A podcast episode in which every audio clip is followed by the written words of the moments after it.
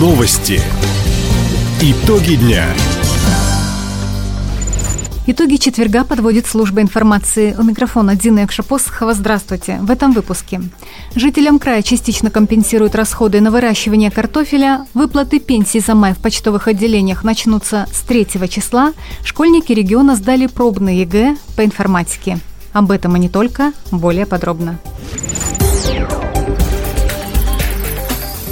Сельхозпроизводители края получат федеральную субсидию на выращивание картофеля и овощей. Такое постановление подписал премьер-министр Михаил Мишустин. На поддержку государственную может рассчитывать не только малый и средний бизнес, но и владельцы личных подсобных хозяйств. Частично компенсировать свои расходы за счет субсидий можно будет тем из них, кто внедряет агротехнологии, как в открытом грунте, так и в теплицах. Обновленные правила начнут действовать со следующего года, так что у сельхозпроизводителей производителей будет время подготовиться.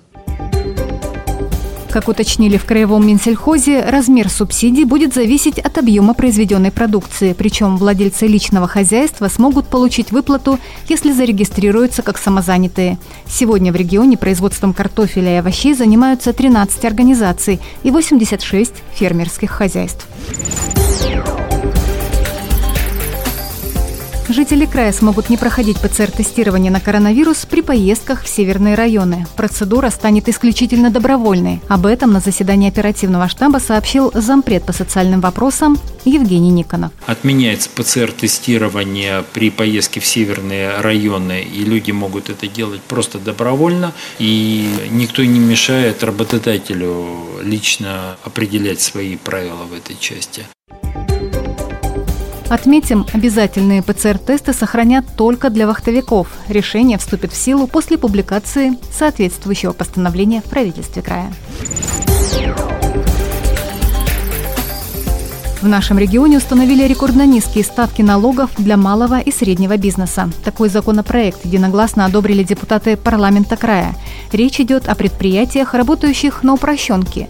Для объектов налогообложения доходы 1%, доходы минус расходы 5%.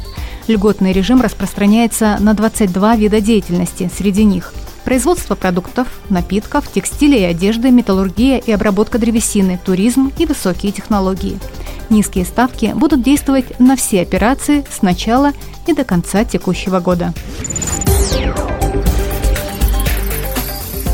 Более 600 одиннадцатиклассников региона приняли участие в пробном ЕГЭ по информатике.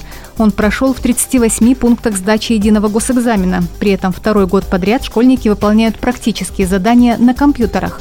Как отметила представитель Министерства образования и науки края Екатерина Кошельникова, в последнее время интерес выпускников к этому предмету заметно вырос. В этом году 1108 выпускников будут сдавать информатику. Буквально 5 лет назад мы едва набирали 500 человек. То есть действительно IT-технологии являются одним из приоритетных направлений у выпускников Хабаровского края. Все задания носят практикоориентированный характер. Также в Краевом Минобре подвели итоги досрочного этапа ЕГЭ. В нем приняли участие 80 человек. Один из них сдал тест на 100 баллов. Еще 18 работ набрали больше 80. Даты выплат в праздничные майские дни пенсионеры могут уточнить в своих почтовых отделениях целом, как нам рассказали в пресс-службе отделения Пенсионного фонда по Хабаровскому краю еврейской автономии, график будет сохранен, говорит представитель ведомства Екатерина Радыгина. Для пенсионеров, получающих свои выплаты на почте, доставка начнется как обычно. Всем, у кого дата доставки пенсии выпадает на выходной у почтового отделения, смогут получить ее накануне. Пенсионерам, которые получают пенсию через банк на карту или счет, денежные средства будут зачислены в мае в обычные сроки. Выплата пенсии за май в почтовых отделениях жителям края начнется с 3 числа. Хабаровский край присоединился к акции «Георгиевская ленточка». Только на улицах Хабаровска волонтеры раздадут 20 тысяч памятных знаков. Напомним, лента символизирует доблесть русских воинов, проявленную в боях – Волонтеры Победы также выйдут на улицы и в других городах и поселках края. Добровольцы не только вручат всем желающим ленты, но и расскажут об истории символа и поделятся рекомендациями, как его носить. Акция проходит уже в 17 раз. Впервые она объединила миллионы людей в год 60-летия Победы в Великой Отечественной войне.